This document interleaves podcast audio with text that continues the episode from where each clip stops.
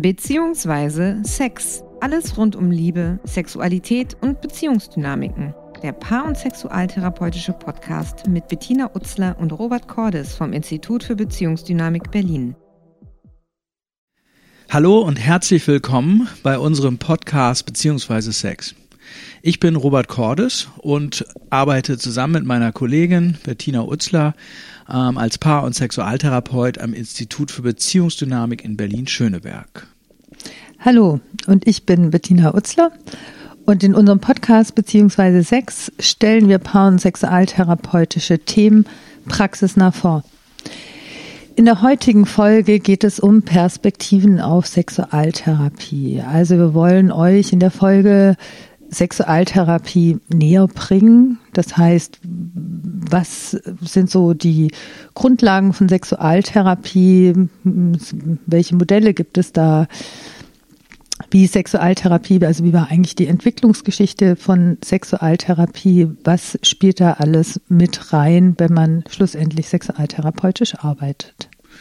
Und ihr könnt das gern verfolgen, indem ihr euch selber mal fragt, was stellt ihr euch eigentlich unter Sexualtherapie vor? Viele haben ja, ähm, es gibt sehr viele unterschiedliche Vorstellungen, auch bei Klientinnen und Klienten. Manche kommen zu uns, die sind total aufgeregt, die haben so die Vorstellung, wir erzählen denen, was richtig ist, was falsch ist. Wir berichten, wir korrigieren die oder geben denen so einen richtigen Gong und sagen, so geht's nicht weiter oder so. Also einige haben recht wilde Vorstellungen, was wir in Sexualtherapie machen. Ähm, und wir wollen hier dich mal in unsere Praxis bringen oder führen, um dir auch ganz konkret auch zu erläutern, wie sieht eigentlich unser tägliches Arbeitsfeld aus. Die denken dann auch manchmal, wir haben so den Schlüssel und die Lösung irgendwie und sie müssen jetzt nur fragen, wie sollen wir es denn machen? Und dann sagen wir, ja, mach mal so und dann ähm, funktioniert das. So ist es nicht. Sexualtherapie ist aus unserer Sicht ein Bewusstseinsprozess, wo du dir darüber klar wirst, was passiert bei mir gerade. Aber wir haben definitiv keine Lösung. Also die Klientinnen und die Klienten, die machen sich, wir helfen denen in dem Prozess für sich Lösungen zu finden und die sind so individuell für jeden Einzelnen, dass man da eben nicht ähm, sagen kann, für Problem A gibt es Lösung A, für Problem B Lösung B. Wir können das natürlich verstehen, dass Leute auch gerade in sexuellen Schwierigkeiten oder auch partnerschaftlichen Konflikten und Problemen mit einem ziemlichen Leidensdruck zu uns kommen. Und ähm, das ist eins der Felder, wo man, glaube ich, mit so massivem Leidensdruck zu tun hat, äh, wie in keinem anderen Feld weil man natürlich auch, gerade wenn es bei sexuellen Problemen ähm, hat man ja auch, kann man sich manchmal nicht mit anderen verbinden. Ja, es fehlt eine ganz intime Möglichkeit der partnerschaftlichen Kommunikation häufig. Man hat dann auch nicht die Möglichkeit, jemandem, also meistens nicht, jemandem wirklich nah zu sein, auch körperlich aufzuladen und so weiter. Von daher ist eins verständlich, dass Paare und auch Einzelklienten zu uns kommen mit der Frage, was soll ich tun, damit es besser wird? Ja, und auch bin ich normal? Das ist auch so eine, so bin ich normal? Wie machen, wie ist es denn bei anderen? Wie machen es denn die anderen? Und ähm, bestenfalls kommt bei so einem sexualtherapeutischen Prozess, der auch tatsächlich, ähm, wenn sich ähm, die Probleme in, in tiefer liegenden Schichten so bewegen, dann kann das auch ein relativ langender, aber auch ein sehr entwicklungsfördernder und berührender Prozess sein. Ähm, bestenfalls kommt dann dabei raus, dass die Menschen eben sagen, okay, ich bin so, ich erlebe Sexualität so und ähm, das, was für mich nicht gestimmt hat am Anfang der Therapie, da habe ich eine Veränderung reingebracht. Ich kann es jetzt anders sehen, ich kann anders damit umgehen, ich habe auch eine größere Distanz dazu und vor allen Dingen, ich habe auch wieder Freude an dem, was mir begegnet und was ich sexuell erleben möchte und mache. Menschen kommen ja häufig erst dann zu uns, wenn sie mit dem, was sie bisher gemacht haben, an Grenzen gestoßen sind. Oder wenn es so in den Medien irgendwelche Berichte gibt, die sie vielleicht wachrütteln. Also das haben wir zum Beispiel sehr häufig bei dem Thema Hypersexualität, das ist ja auch bezeichnet als, was man auch als Sexsucht bezeichnet. Oft ist es ja so, dass gerade wenn irgendjemand da erwischt wurde, ähm, weil er meinetwegen mehrere Affären gleichzeitig hatte, aus den Medien irgendjemand, also eine bekannte Persönlichkeit, dann kommen Leute häufig und diagnostizieren sich selbst. Ja, oder, auch spannend, werden dann von ihren Partnern geschickt oder Partnerinnen, so nach dem Motto, du musst mal was machen, du bist bestimmt sexsüchtig. Ja, und so ein ganz großes Thema auf der Frauenseite, womit Frauen oder ja Menschen, die sich als weiblich definieren, Menschen, die eine Vagina haben, in die Praxis kommen, ist ähm, das Thema, ich bekomme keinen Orgasmus. Und wenn man da mit diesen Menschen arbeitet, dann ähm, wird relativ schnell klar, dass ähm, gerade das Thema Orgasmus ganz häufig auch mit Erwartungen von außen belegt ist. Also Erwartungen, die man sowohl in den Medien findet, als auch in Ratgeberbüchern findet, wie, wie ein Orgasmus sich anfühlt, wie er ausgelöst wird, wo er alles ausgelöst werden kann, wie er auszusehen hat. Ähm, dann gibt es häufig auch noch Druck vom Partner oder von der Partnerin, die darüber ihre Bestätigung finden, wenn sie einen Orgasmus auslösen können. Und das Ganze passt sehr gut in unsere Zeit von Selbstoptimierung und auch irgendwie Körperentfremdung, dass diese Menschen, Frauen, sich weiblich definierende Personen, häufig gar nicht, ähm, gar nicht mehr spüren, so was ist eigentlich für mich richtig, wie finde ich Sex schön, Sex gefällt mir super gut, ich muss nicht unbedingt irgendwie ähm, multiple Orgasmen haben oder beim Orgasmus haben. Mir geht es mehr um Emotionalität, um Intimität, um Innigkeit, um mich zu spüren und äh, therapeutisch arbeitet man dann eher daran, so diese, diesen Fokus wieder wegzunehmen von wie habe ich zu funktionieren hin zu ich möchte schauen, wie ich mich erleben möchte und wie ich meine Sexualität und meine Lust leben möchte. Um das vielleicht so ein bisschen auch plastischer zu machen, ähm, schildern wir euch vielleicht mal so auch die Klientenanliegen oder einige Klientenanliegen oder Klientinnenanliegen, die uns so in der Praxis begegnen. Äh, das, das macht es manchmal ein bisschen plastischer, damit man auch sehen kann, ist irgendwie Sexualtherapie oder auch eine Art von Psychotherapie eigentlich immer die richtige Herangehensweise. Ja? Also wir haben viele Klientinnen und auch Klienten oder die kommen auch mit einem Anliegen, das eher so als Antwort eine Erlaubnis von uns verlangt. Also das ist ja etwas, was man als Therapeut nicht immer so in seinem Selbstverständnis hat, aber es gibt durchaus Klientinnen und Klienten, die brauchen für ihr äh, aktuelles Tun oder das für sie, wie sie sind oder ihre Identität oder ihre Fantasien oder sowas ein Okay. Das ist zum Beispiel, ich habe ich hab mal einen Klienten gehabt, der, da habe ich auch sowas wie einen Fehler gemacht, könnte man sagen der kam zu mir und hat mir echt ganz lange geschildert, äh, dass er jetzt Angst hat, keine Erektion zu bekommen und jetzt hätte er eine neue Freundin und er müsste, der war 17 und jetzt müsste er doch langsam mal und er merkt, er hat Angst vor Erektionsproblemen und ich habe mit dem therapeutisch gearbeitet und am Ende der Sitzung, da war ich gar nicht darauf vorbereitet, weil ich üblicherweise gar nicht so mit Jugendlichen arbeite, äh, kam dann raus, weil der auch total offen über Sex gesprochen hat. Das war ganz lebendig und ja äh, sehr ungewöhnlich ungewöhnlich, ähm, als ich dann rausgefunden habe, dass der am Schluss hat er gesagt, er hat noch nie Sex gehabt. Das wäre sein erstes Mal, ja. Und plötzlich habe ich gemerkt, der braucht eigentlich gar nicht sowas wie Therapie, heißt Verständnis, Bewusstseinsprozess, sondern eher sowas wie eine Erlaubnis von mir. Ja, so die Bestätigung, das ist normal, man kann auch mal unsicher sein. Ja, rede doch mal mit deinem Partner oder deiner Partnerin, mach dir keine Sorgen. Ja, das kann jeder verstehen. Ja, das hat man halt, wenn man noch nie Sex hatte, dann ist man unsicher und ähm, äh, am besten du redest. Also ich habe konkrete Hinweise gegeben, Empfehlungen gegeben und eine Erlaubnis erteilt. Ja, kann ich mich auch an an eine Klientin erinnern, die, die kam aus einer anderen Kultur und die wollte Kinder bekommen mit ihrem Mann, den sie geliebt hat und mit dem sie verheiratet war. Ähm, die kam aus dem arabischen Land und die hatte Vaginismus, also so ein ganz schlimmen Vaginismus heißt, ähm, da verkrampft die Vagina so sehr, also man sagt auch, die Vagina hat eine Panikattacke, wenn sich irgendwas nähert, dann kann die sehr verkrampfen, so dass nichts mehr eindringen kann sozusagen. Und die war völlig verzweifelt weil sie ähm, gesagt hat, da geht gar nichts. Also auch selbst ein Ohrenstäbchen passt sozusagen nicht rein. Und dann habe ich ein bisschen mit der gearbeitet und dann hat sich herausgestellt, dass die überhaupt gar keine Ahnung hat, wie sie da unten aussieht. Die hat sich noch nie angeguckt. Die dachte, dass, ähm, dass der Penis dort eindringt, wo sie pinkelt zum Beispiel. Und mit der habe ich mir dann Bücher angeguckt und habe das erstmal erklärt und habe erklärt, wo die Klitoris sitzt und dass die eben auch ähm, bis, also äh, dass die Klitoris ein Schwellgewebe ist, dass den ganzen, dass, dass die Vagina umschließt und ähm, habe erstmal überhaupt die Angst genommen davor, dass das irgendwie, dass da was reißen könnte oder dass das irgendwie zu klein ist und total wehtut und so. Und da haben wir mehr so Aufklärungsarbeit gemacht. Und das hat bei der schon ganz viel bewirkt. Ja, das ist ja auch ein gutes Beispiel dafür, dass bei vielen Klienten auch so bestimmte Informationen sehr hilfreich sind. Ja? Also das heißt, wenn du denen zum Beispiel auch, das machen wir nicht immer übrigens. Also ich bin jetzt kein Anatomieprofi. Ähm, aber da kann man ja an bessere Menschen auch, also an, an, besser informierte Leute verweisen, ja, manchmal auch an entsprechende Ärzte oder auch, auch äh, die entsprechenden Bücher, Bücher empfehlen, so dass Leute die Informationen bekommen können, die sie zum Beispiel brauchen, um sich besser zu verstehen oder ihre eigene Funktion zu verstehen.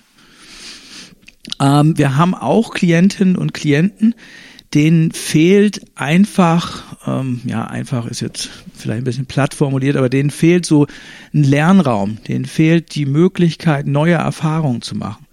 Und da ist es natürlich für uns auch hilfreich, dass wir so ein Übungsspektrum zur Verfügung haben, äh, dass wir auch Menschen ähm, Übungen mitgeben können, so zu, zum Verständnis.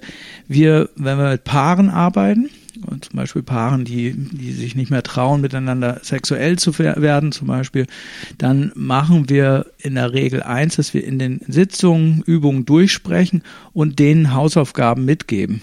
Ja, da gibt's viele sexualtherapeutische Übungen, die sind sehr hilfreich.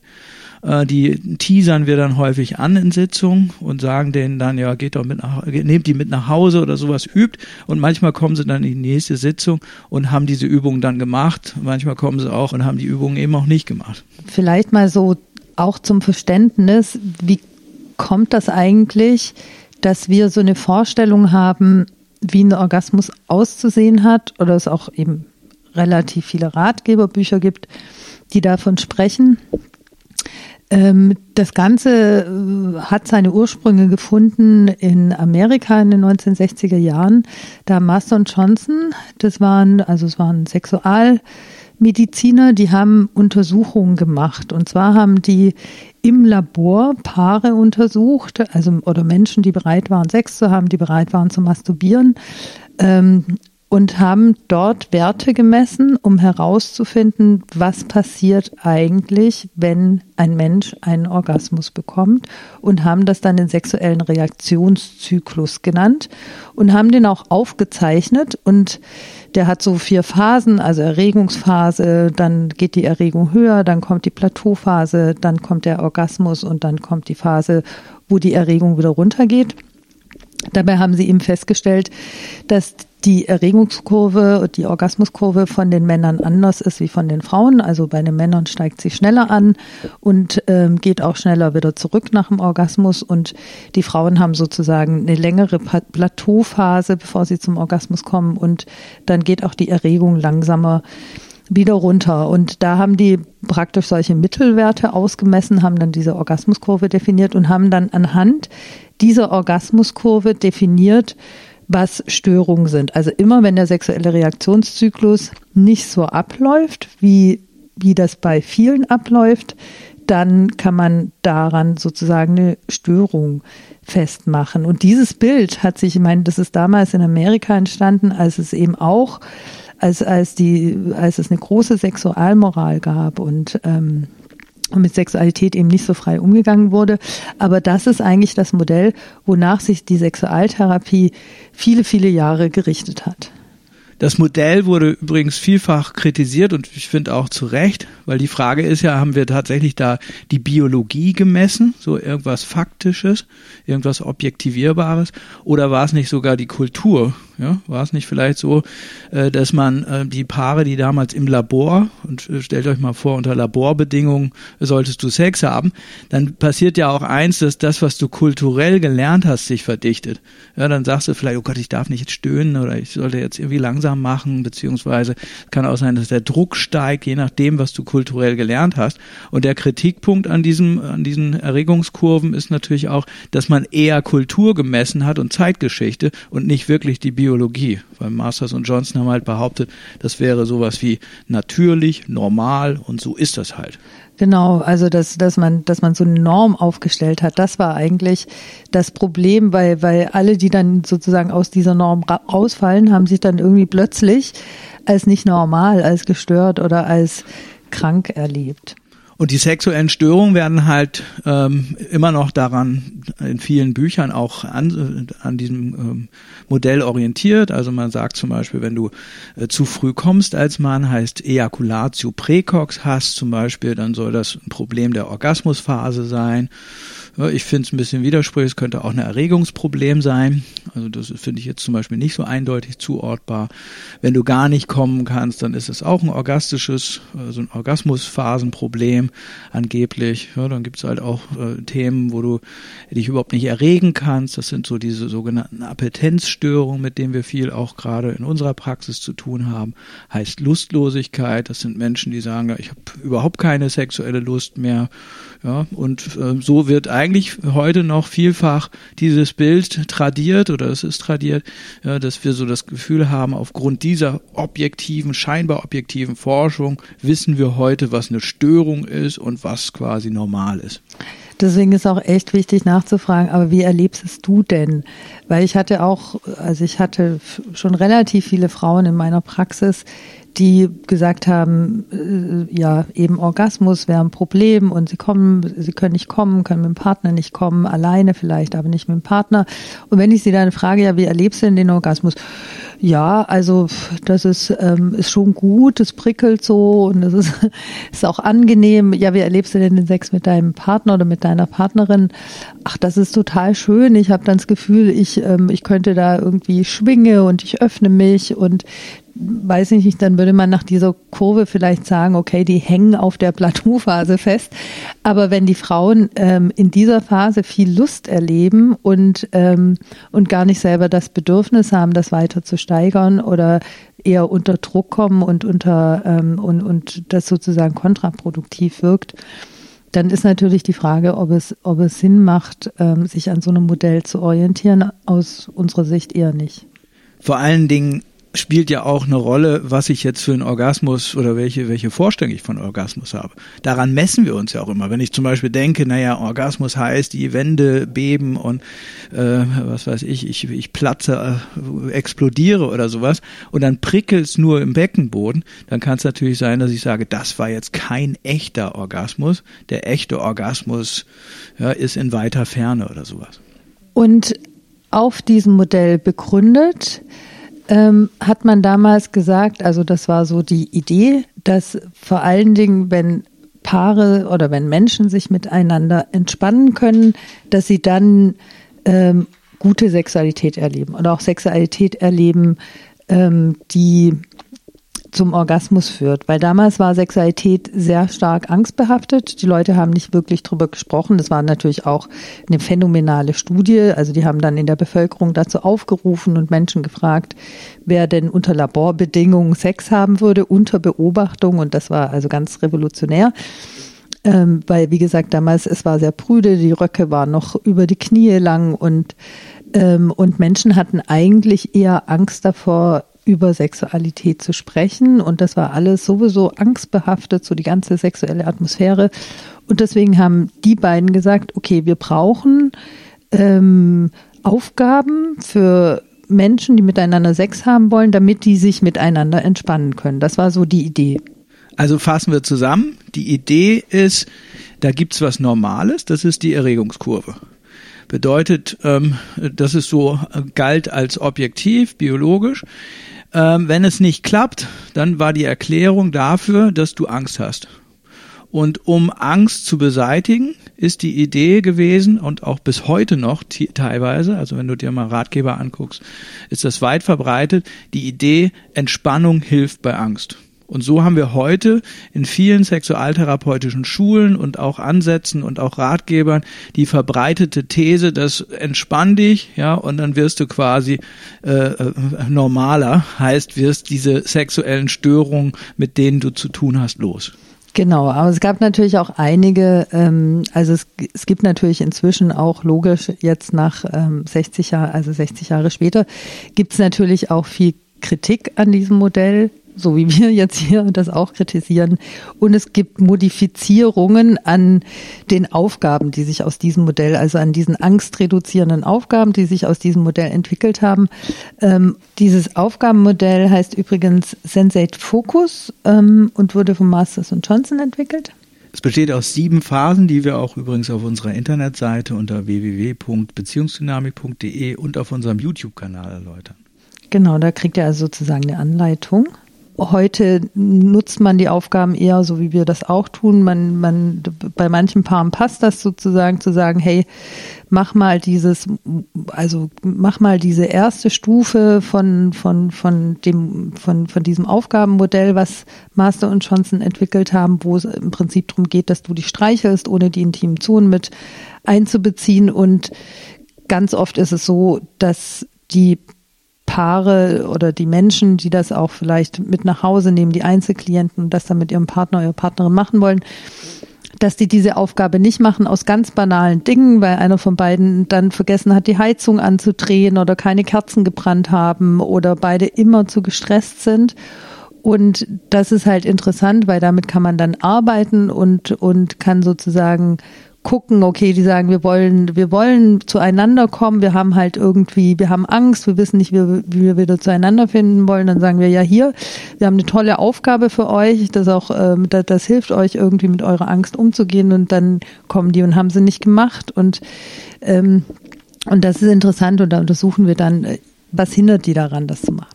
Und wir haben uns von Anfang an Mühe gegeben, das so zu vermitteln und auch wirklich damit rumexperimentiert ähm, und gesagt, okay, macht mal diese erste Phase. Und wir haben sehr früh gemerkt, äh, äh, wie Bettina ja gerade auch dargestellt hat, ähm, dass das irgendwie nicht funktioniert. Irgendwie haben wir was vergessen. Ja, wir haben dann gedacht, ja, vielleicht machen wir es falsch oder so, weil da ja auch in Büchern teilweise ähm, auch darüber geschrieben wird, dass das eine hohe Erfol Erfolgsquote hat und so weiter. Und wir sind relativ früh auf die Idee gekommen, dass irgendwie auch eine andere Sicht noch, äh, noch notwendig ist, dass nämlich äh, Paare auch zu uns kommen, die sagen, wir können nicht, wir wollen wieder, also wir können nicht mehr miteinander schlafen zum Beispiel oder ich kann es nicht, es funktioniert nicht, ich will aber wieder und wir sind ziemlich schnell auf den Punkt gekommen, herauszufinden, dass das Wollen viel entscheidender ist und dass das manchmal auch so verdeckt ist und dass Paare eigentlich auch, so wie du das ja auch gerade gesagt hattest, die kommen dann zu spät und dann sind die sauer und dann wollen sie die erste Phase machen und streiten sich stattdessen und so weiter.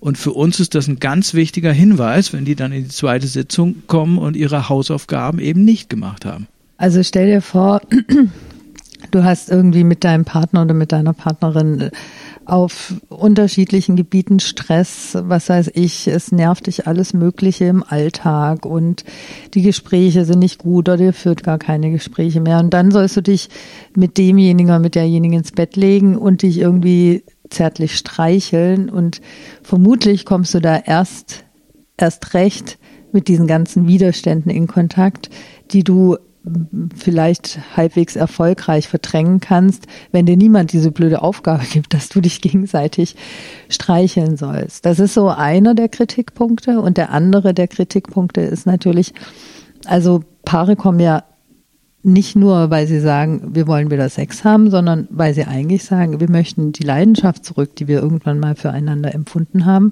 Und jetzt ist natürlich die Frage, ob lustvolle Sexualität und leidenschaftliche Sexualität, ob die aus Entspannung heraus entstehen kann, das kann sie mit Sicherheit. Also das, das will ich, wollen wir nicht bestreiten. Und trotzdem ist unsere Erfahrung, dass Angst ganz häufig auch an Erregung gekoppelt ist. Also dass, wenn wieder so ein Prickeln entstehen soll, ähm, tatsächlich auch so eine Komponente dabei sein darf von, ich bin irgendwie unsicher, ich weiß nicht, kann ich den anderen jetzt erobern, findet, findet der mich noch toll? Ähm, so, und dass, dass das einfach auch ein Teil der Anziehung ausmacht.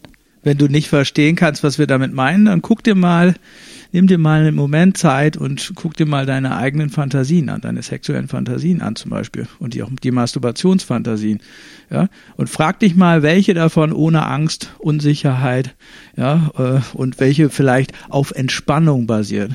Ja, deswegen stellen wir uns die Frage, führt Entspannung wirklich zu gutem Sex? Da müssen wir einen ganz kurzen Kameraschwenk in die Tantra-Szene machen, weil jetzt vielleicht, wenn wir hier Tantriker haben, die uns zuhören, ähm, im Tantra geht es ja tatsächlich darum, dass du dich in einer Begegnung, in einer tantrischen Begegnung, die muss nicht unbedingt an Sex gekoppelt sein, dass du dich in diese Begegnung hinein entspannst, so dass tatsächlich Energie auch ins Fließen kommt, sexuelle Energie ins Fließen kommt.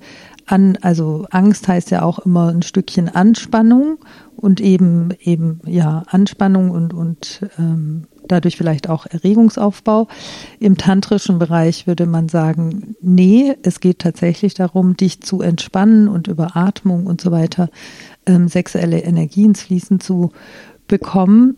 Das funktioniert, wenn du keine Konflikte hast, wenn du, wenn du, wenn du keine Konflikte mit deinem Gegenüber hast. Man sagt übrigens auch im Tantra beim Vereinigungsritual sollst du es nicht mit deinem Partner oder deiner Partnerin machen, weil da eben zu viele Themen häufig zwischen euch aktiv sind, als dass du dich da wirklich frei davon hinein entspannen könntest in die Begegnung. Wir ähm, gehen davon aus, das hörst du vielleicht, dass die Beziehung da maßgeblich ist. Für uns sind zum Beispiel sexuelle Probleme und sexuelle Störungen Beziehungsprobleme. Ja, äh, eben nicht unbedingt eine Frage der Entspannung, sondern eher konkret gesagt, will ich mich überhaupt noch mit meinem Partner, meiner Partnerin entspannen? Will ich mich entspannt zeigen? Was passiert dann? Für viele ist es so, dass Entspannung der Worst Case ist. Ja, dass sie vielleicht sagen, naja, wenn ich jetzt entspannt bin, kriege ich ja plötzlich mit, dass ich eigentlich gar nichts mehr spüre in Beziehung. Oder wenn ich entspannt bin, bin ich plötzlich in Kontakt damit, dass ich mitkriege, dass mir das, was wir sexuell praktizieren, gar nicht gefällt.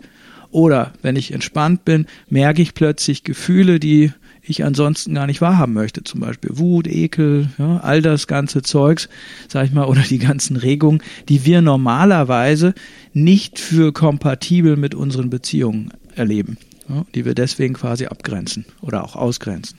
Ja, und jetzt möchte ich noch eine Fraktion abholen, die von Zuhörern, Zuhörerinnen, und zwar diejenigen, die ähm, Slow Sex praktizieren. Das ist ja auch eine Form, Sexualität zu haben, die, die auch so im Kommen ist, könnte man sagen, oder die, genau, die auf jeden Fall in der Szene, wo man sich mit Sexualität beschäftigt, auch ähm, immer ein breiteres Publikum findet, die Slow Sex gut finden, weil auch Slow Sex, da ist es sogar so, du brauchst gar keine Erregung empfinden, bevor du in eine sexuelle Situation gehst. Es gibt Techniken, wie, wie die, ähm, der Schwanz unerregiert eingeführt werden kann. Und ähm, ich möchte jetzt keine Fortbildung für Slow Sex machen, aber du liegst praktisch ineinander und wartest, dass sich dass sich die Genitalien miteinander verbinden und alleine sozusagen sich sowas wie Erregung aus der Entspannung heraus aufbaut. Das ist eine ganz tolle Geschichte und für Menschen, die ähm, in einer guten Beziehung sind und ähm, die damit gut umgehen können, ist das bestimmt toll. Ansonsten ist es auch ein tolles Instrument, um zu gucken, ähm, okay, was, was passiert, wenn ich jetzt wirklich eine Stunde lang mit meinem Partner einfach ineinander da liege. Es kann sein, dass du plötzlich mit ganz heftigen Dingen in dir in Kontakt kommst und, ähm, und spürst, ich kann mich gar nicht entspannen mit dir. Das geht gar nicht. Ich bin da, ich lieg neben dir und plötzlich taucht auf, wie du mir letztes Jahr so eine reingewirkt hast, äh, ähm, irgendwie als ich dich gebraucht habe. Oder du merkst, du spannst dich an und atmest und es funktioniert trotzdem nicht. Also ähm, deswegen sagen wir, es, man darf keinen Grundsatz daraus machen, dass guter Sex aus der Entspannung heraus entsteht und vor allen Dingen auch, auch ähm, Prickeln und, und eine Leidenschaft oder einfach eine Angezogenheit zum Partner daraus entsteht, dass man körperliche Entspannungsübungen macht. Und um das nochmal aufzugreifen, was wir am Anfang auch skizziert haben, das ist für uns Therapie. Sexualtherapie beschäftigt sich für uns oder unsere Art, die beziehungsdynamische Sexualtherapie, beschäftigt sich mit dem Wollen. Beschäftigt sich damit, ob Partner sich überhaupt noch eine Chance geben, ob sie überhaupt noch gemeinsam spielen wollen, Slow Sex ausprobieren wollen oder was auch immer. Das heißt, ob sie gemeinsam das Commitment haben, sich diesen Ebenen zu öffnen und gemeinsam quasi da überhaupt noch eine Reise äh, gehen wollen. Ähm, wenn das nicht mehr der Fall ist, wenn beide sagen, nö, mit dem oder mit der nicht mehr, ja, dann können wir Übungen anbieten, so viel wir wollen. Da können wir so viele äh, Seminare belegen, äh, wie wir wollen. Es wird sich nichts verändern. Das Wollen ist maßgeblich dafür, ob Menschen wieder beginnen zu spielen miteinander oder auch bei Einzelklientinnen und Einzelklienten, ob du bereit bist, in den Bereich des Neuen hineinzuspringen. Ja, wenn du zum Beispiel für dich sagst, es wird eh nie besser oder ich bin eh äh, unfähig oder ich werde eh versagen, weil das das weiß ich schon, ich bin immer abgelehnt worden, ja, dann wirst du natürlich auch äh, durch bestimmte Übungen, also die werden quasi, du wirst Übungen auch durchschreiten oder Übungen machen und danach wieder das Gefühl haben, ja, das hat auch nichts gebracht. Das bestätigt sich selbst quasi. Wir beschäftigen uns mit, ähm, mit den Schattenseiten in Beziehungen, also mit dem, was dem Sex entgegensteht, das, was Robert gerade auch gesagt hat gibst du deinem Partner noch eine Chance oder hast du dein, dein, äh, dein, deine Karteischublade, wo die ganzen Vergehen, die dein Partner schon an dir begangen hat oder auch ähm, ja, die er an dir begangen hat, er hat dann seine eigene Karteikarte, äh, seine eigene Kartei mit mit Vergehen oder hast du eine Recht, hast du innerlich eine Rechnung offen und willst du diese Rechnung begleichen oder sagst du, okay, ähm, ich möchte wieder mit dir in eine zufriedene und liebevolle Beziehung finden. Und wir, unsere, unsere Haltung ist, dass wir darauf gucken, was steht dem entgegen, was sind so die, ähm, ja, was sind auch so die sadistischen Anteile in Beziehungen, die viele von uns haben. Und das ist was, was wir uns in der nächsten Folge mit euch angucken. Und für diejenigen, die das, für die das jetzt vielleicht zu paarlastig war, also wenn du zum Beispiel Einzel, also wenn du, wenn du momentan nicht in der Beziehung lebst, wir haben immer Partner innerlich dabei. Ja, wir sind nie allein, könnte man sagen. Das heißt, auch wenn du zum Beispiel ein Single bist oder wenn du, wenn du auf Partnersuche bist, ja, hast du immer auch Vorstellungen davon, wie andere Menschen sich verhalten könnten, wie sie in Beziehung zu dir sein könnten, was sie mit dir machen, was sie von dir verlangen, welche unerfüllbaren Erwartungen sie an dich stellen. Das ist jetzt so ein kleiner äh, Spoiler dafür, was wir noch vorhaben. Ja, äh, wir werden quasi in den nächsten Folgen uns mit diesen Dingen tiefergehend beschäftigen. Wenn dich unser Podcast beziehungsweise Sex inspiriert hat, deine Beziehung und deine Sexualität anders zu betrachten und du weiterhin auch neugierig bist, mehr aus den Bereichen Liebe, Sexualität und Beziehung zu erfahren, dann abonniere uns hier und bewerte uns. Unser Podcast erscheint jeden Mittwoch. Wenn du Fragen hast, die dich beschäftigen, schreib uns die gern über unsere Facebook-Seite facebook.com slash Paartherapie. Weiterführende Beiträge und Artikel findest du auch auf unserer Homepage unter www.beziehungsdynamik.de. Wir freuen uns, wenn du nächsten Mittwoch wieder bei einer neuen Folge beziehungsweise sechs dabei bist. Alles Gute und tschüss. Schatz, ich bin neu verliebt. Was? Da drüben. Das ist er. Aber das ist ein Auto. Ja, eben. Mit ihm habe ich alles richtig gemacht. Wunschauto einfach kaufen, verkaufen oder leasen. Bei Autoscout24. Alles richtig gemacht. Wie baut man eine harmonische Beziehung zu seinem Hund auf? Puh, gar nicht so leicht. Und deshalb frage ich nach, wie es anderen Hundeeltern gelingt, beziehungsweise wie die daran arbeiten. Bei Iswas Dog reden wir dann drüber. Alle 14 Tage neu mit mir, Malte Asmus und unserer Expertin für eine harmonische Mensch-Hund-Beziehung, Melanie Lippisch.